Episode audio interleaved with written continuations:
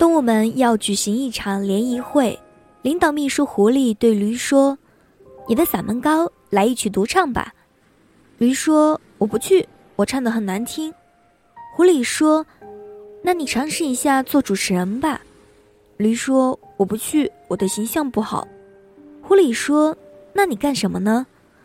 驴说：“我只拉磨。”狐狸说：“好吧，你就拉磨吧。”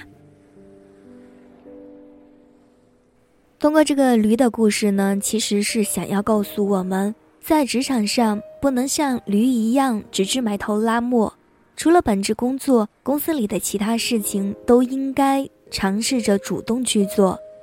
如果什么事儿都不去关心，什么情况都以本职工作为挡箭牌推脱，久而久之，你就只能在原地踏步了。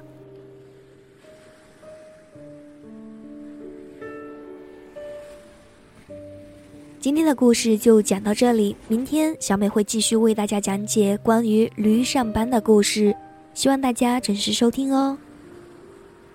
我是小美，我在美美时光电台跟你说晚安，晚安。